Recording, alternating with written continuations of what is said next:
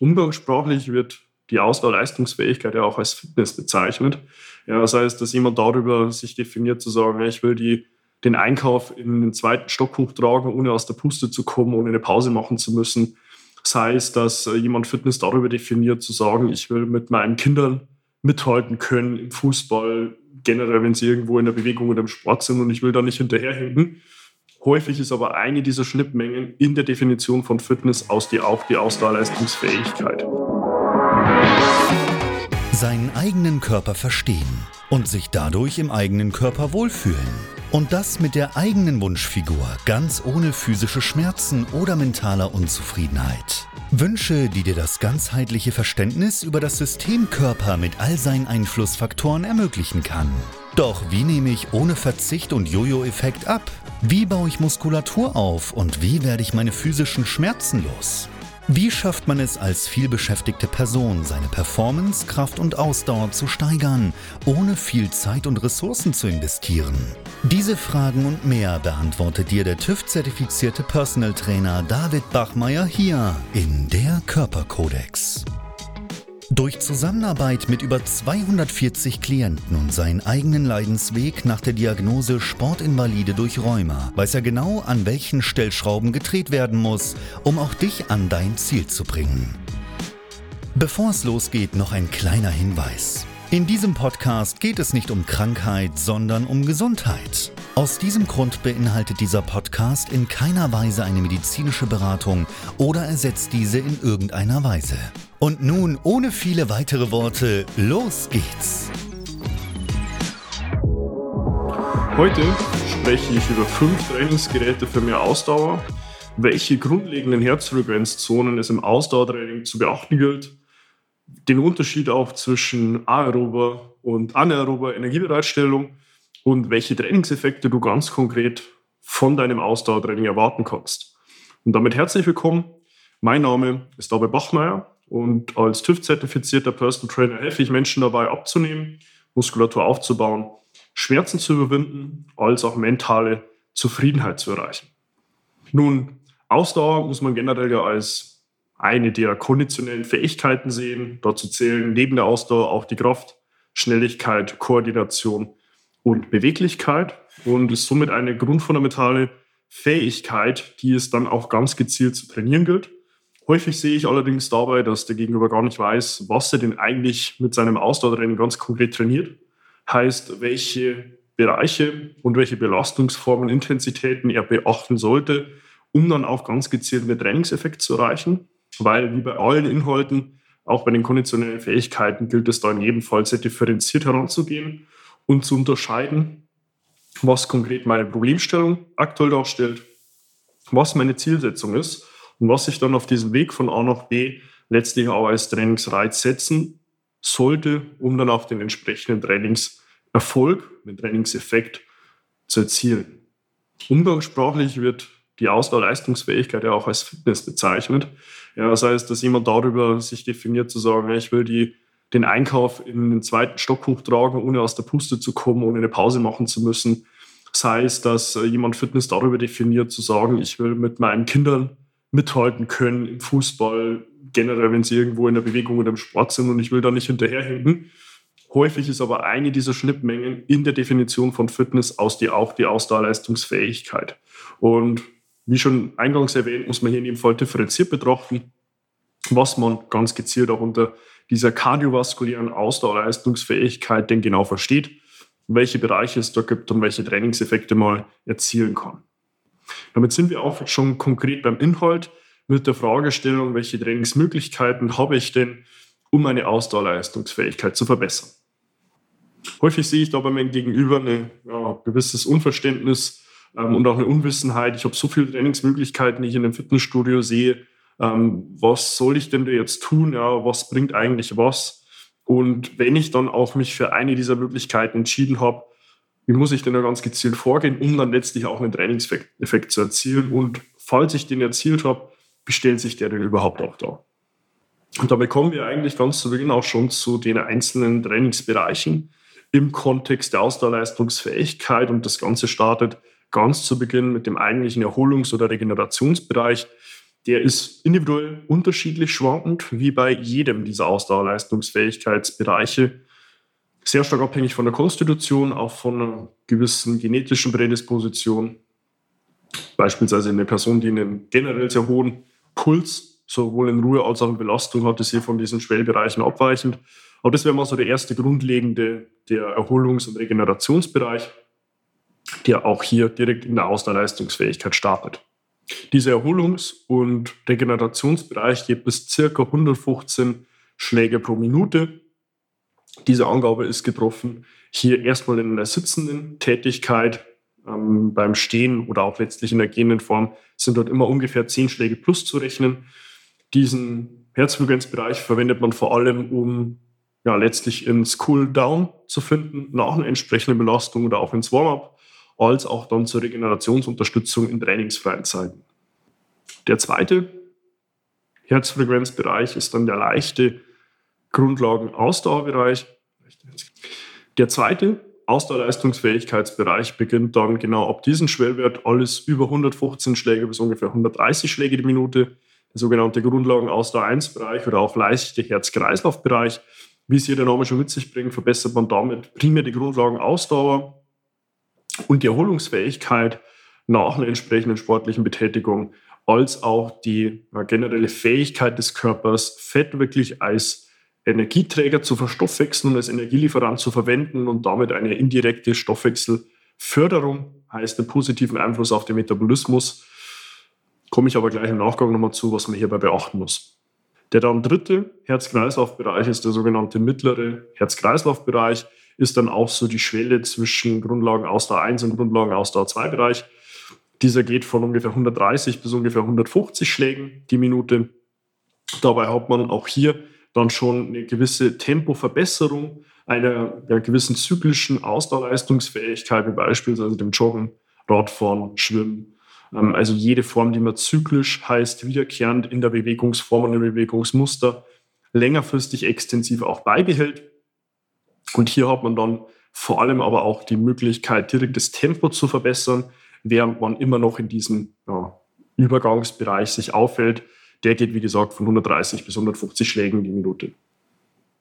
Im vierten Herzfrequenzbereich äh, befinden wir uns dann auch im Übergang von der aeroben hin zur anaeroben Schwelle.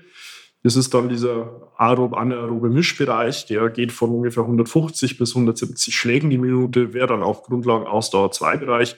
Hier geht es dann vor allem darum, wirklich im Tempo besser zu werden, eine erhöhte Resistenz auch von metabolischen Endprodukten zu erreichen, vor allem hin zur Milchsäure, der Laktatbildung, ähm, um dann eine entsprechende Belastung auch bei höherem Tempo, erhöhter Intensität auch langfristig beibehalten zu können. Der fünfte und damit letzte Ausdauerleistungsbereich ist der maximale bzw. submaximale Ausdauerleistungsbereich. Ähm, hier geht es dann alles von über 170 Schlägen die Minute bis hin zur eigentlichen HF-Max, also der maximalen Herzfrequenz, die auch individuell sehr stark abhängt, unter anderem natürlich auch vom Alter. Hier geht es wirklich darum, auf submaximaler oder maximaler Leistungsbasis zu versuchen, eine spezifische Ausdauerleistungsfähigkeit wirklich aufrechtzuerhalten.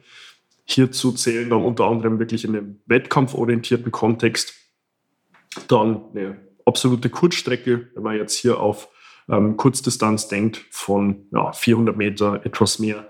Ähm, das wäre aber hier dann wirklich schon submaximaler bis maximaler Leistungsbereich, ist dann häufig auch nur wirklich in der Spezifität notwendig und wird eigentlich in dem grundlegenden Gesundheitsbereich oder auch Fitnessbereich selten nur verwendet. Ich hatte ja vorhin bei dem zweiten Bereich, diesem Grundlagenausdauer 1 Bereich, noch einen Zusatz mit eingeschoben. Und zwar diese Verbesserung des Metabolismus tritt erst ein, wenn man eine gewisse Zeitdauer der Belastung auch aufrechterhält. Und die liegt bei ungefähr 35, ganz genau 37 bis 39 Minuten, in denen man diese ja, aerobe, anaerobe Schwelle nicht überschreiten sollte. Denn bis zu diesem Zeitraum hin gewinnt der Körper primär aus der Verstoffwechslung von Kohlenhydraten Energie. Zum einen natürlich aus dem Muskelglykogen, also dem körpereigenen Kohlenhydratspeicher in der Muskulatur später vielleicht sogar noch unterstützend aus der Leber, aber beginnt dann ab Minute 37 bis 39 primär Körperfett und letztlich Fett als Energieträger zu verstoffwechseln, neben jetzt Körperfett auch Nahrungsfett. Und wenn ich diesen Bereich längerfristig versuche auch zu trainieren und zu stimulieren, habe ich damit auch einen Übertrag meines Metabolismus in Ruhe. Heißt, mein Körper ist auch in der Ruhe besser dazu in der Lage, Fett wirklich als Energieträger ranzuführen. Und ich habe somit dann auch langfristig eine Möglichkeit, auch in einem Leistungskontext meine Leistung zu verbessern, weil ich, wenn ich dann auch wirklich diese Kohlenhydrate zur Energiebereitstellung im Sport benötige, sie dann immer noch als Reserve und als Depot habe, weil ich sie nicht schon in der eigentlichen ersten Beanspruchung schon direkt verstoffwechselt habe, sondern in der eigentlichen Beanspruchung, beispielsweise jetzt im Krafttraining, immer noch als Energieträger zur Verfügung habe und daraus dann mein Körper direkt auch schon besser und längerfristiger in der Lage ist, diese Leistung dann auch wirklich beständig zu integrieren. Das wäre somit auch der direkte Trainingstipp, den ich sehr, sehr selten leider nur sehe, sehr, nach, äh, sehr vernachlässigter Bereich im Kontext der, des Ausdauertrainings ist dieser Grundlagen-Ausdauer 1-Bereich. Der ist sehr, sehr selten, kaum bis gar nicht trainiert, weil man häufig in Bereiche von wirklich eher schon ja, High-Intensity-Intervalltraining beispielsweise hineingeht, wo man dann schon eher über diesen Grundlagen-Ausdauer-2-Bereich geht mit einer lohnenden Pause. Das hat natürlich auch seine Berechtigung, da ist aber der Trainingseffekt dann ein anderer.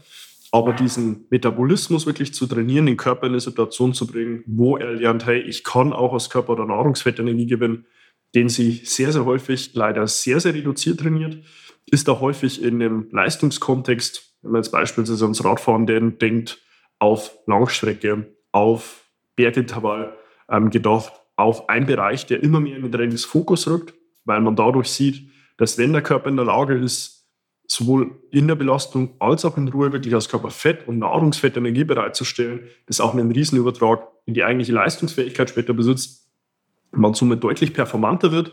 Wichtig wäre dabei, wie gesagt, immer zu beachten, diesen Herzfrequenzbereich nicht zu überschreiten. Das sind ganz grob 150 bis 160 Schläge die Minute. In der primär sitzenden Position heißt in der stehenden gehenden oder laufenden, dann nochmal ungefähr zehn Schläge mehr. Und wenn ich diese Herzfrequenz nicht überschreite, dann die Dauer auf mindestens 35, tendenziell sogar eher 40 Minuten grob anzupeilen und dann aber gerne auch noch etwas länger diese Herzfrequenz und diese Belastung beizubehalten, damit ich dann wirklich in diesen metabolischen Fokus reinkomme und dann mein Körper lernt, aus Nahrungs- oder auch Körperfett Energie zu gewinnen. Ein zweiter Tipp wäre in dieser Situation, wenn man dann sein Ausdauertraining abgeschlossen hat und man will aber immer noch weiter sein kardiovaskuläres System trainieren, anschließend in die Sauna zu hüpfen, weil auch dort ich diesen Trainingseffekt noch weiter verstärken kann, ohne wirklich physisch eine Belastung ähm, erzeugen zu müssen, vor allem auf meine aktiven und auch passiven Strukturen. Heißt, hier kann man deutlich strukturschonender noch einen zusätzlichen Reiz in die Ausdauerleistungsfähigkeit bringen, nach Abschluss des Trainings in die Sauna gehen. Dann kann ich hier den Effekt sogar noch mal verlängern. Was mich dann an dieser Stelle schon direkt auch zu den Trainingsgeräten bringt. Dazu gibt es ja mehrere Möglichkeiten. Ganz grob könnte man sie sicherlich einteilen in die eher unterkörperdominanten, die oberkörperdominanten und die eher ganzkörperdominanten Möglichkeiten, Ausdauerleistung zu trainieren. Zu den unterkörperdominanten zählt hier in jedem Fall ein Stairmaster als Beispiel, also eine Gerät, eine Maschine, die mir immer wiederkehrend Treppenstufen bringt, über die ich nach oben gehen kann und somit hier diesen Ausdauerleistungsreiz erzeuge. Natürlich auch ein Ergometer in der sitzenden oder liegenden Form ähm, und auch das klassische Laufband oder das Joggen. Oberkörperdominant wären dann hier sicherlich ähm, Sportarten wie Schwimmen als Beispiel. Auch ein Skiergometer zählt hier sicherlich dazu. Auch tendenziell eher ein Rudergerät als oberkörperlastige Ausdauerleistung. In dem Kontext von Ganzkörper sind hier dann Themen wie beispielsweise ein Crosstrainer anzusiedeln. Natürlich sehr stark abhängig davon, inwiefern ich auch meinen Oberkörper inkludiere. Aber das wären so die Unterscheidungsmerkmale. Natürlich dann auch bezogen auf meine eigentliche Struktur. Das hat dann aber eher schon den Kontext zu der eigentlichen Sportartspezifität. Heißt, in welcher Sportart will ich eigentlich meine Ausdauerleistungsfähigkeit verbessern? Für den Schwimmer wäre hier natürlich auch eine Ausgewogenheit relevant, weil hierzu nicht nur der Ober-, sondern auch der Unterkörper in dieser Ausdauerleistungsfähigkeit trainiert werden muss. Wohingegen ein klassischer Jogger oder Sprinter ähm, sicherlich eher von dem eher unterkörperdominanten Ausdauertraining profitieren kann, weil es auch seine eigentliche Ausdauerleistungsfähigkeit rein in der Struktur betrachtet am Ende des Tages darstellt. Zusammenfassend lässt sich sagen, dass das Ausdauertraining immer differenziert betrachtet werden muss, sowohl von dem eigentlichen Trainingsreiz, den ich setze, folglich auch der zu wählenden Trainingsintensität und dann aber auf dem Trainingseffekt, den ich erhalten will, auf einer Makroebene dann auch noch abhängig davon, wenn ich sportartspezifisch denke, welches Trainingsgerät wähle ich ganz konkret, um dann letztlich auch diesen Trainingsreiz sinnvoll zu integrieren. Die Wahl meines Trainingsgeräts, also meiner Trainingsmethodik, heißt hin zur Intensität und auch der Dauer, hängt natürlich sehr stark von der Problemstellung, Zielsetzung und auch meinem Status quo ab. Ebenso ist auch die Bandbreite sehr, sehr groß im Ausdauertraining und was ich damit eigentlich letztlich erreichen und erzeugen kann. Und gleichzeitig habe ich aber natürlich eine sehr große Bandbreite auch an Geräten, die mir zur Verfügung steht, um das nicht nur mit meinem eigenen Körper zu trainieren, sondern auch gerätegestützt hier wirklich reinzufinden. Wenn du dich nun in diesen Sätzen wiedererkennst und sagst, hey, ich will gerne meine Ausdauerleistungsfähigkeit trainieren und verbessern, mein kardiovaskuläres System stärken und fitter werden, wie man es umgangssprachlich so schön nennt, und weiß aber nicht ganz konkret, wie ich es tun sollte. Ich habe es vielleicht auch schon erfolglos versucht und habe keine wirklichen Ergebnisse sehen können, dann kannst du dich gerne auch dazu bei mir melden, dir ein kostenloses Erstgespräch zu deinem Wunschtermin buchen unter meiner Homepage www.davidbachmeier.com und wir in einem ersten unverbindlichen gemeinsamen Telefonat herausfinden, wo du aktuell stehst, wo du hin willst und was wir dazu konkret auch benötigen, um dich dann auch wirklich von A nach B zu bringen. Und schreib mir gerne auf Instagram eine direkte Nachricht mit deiner Fragestellung, die du mitbringst, damit wir dir hier direkt auch deine Fragezeichen nehmen können. Insofern wünsche ich dir hier viel Spaß mit diesen Informationen der Integration deines Ausdauertrainings. Versuch bitte auch dein Grundlagen-Ausdauertraining zu integrieren, auch wenn es nicht wirklich trendy ist und du vielleicht der Einzige sogar auf der Trainingsfläche bist, der das Ganze tut. Bis dahin freue ich mich, dich in der nächsten Inhalt wieder begrüßen zu dürfen und wünsche dir bis dahin nur das Beste und viel Gesundheit. Bis dahin, dein David. Wenn du jetzt wissen willst, wie du dich endlich wieder in deinem Körper wohlfühlst, dann geh jetzt auf davidbachmeier.com und buche dir dein kostenloses Erstgespräch. David Bachmeier und sein Team finden mit dir gemeinsam heraus, vor welchen Herausforderungen und Problemstellungen du stehst und erarbeiten mit dir gemeinsam eine Strategie, um deine Ziele zu erreichen. Buche dir jetzt dein kostenloses Erstgespräch auf davidbachmeier.com.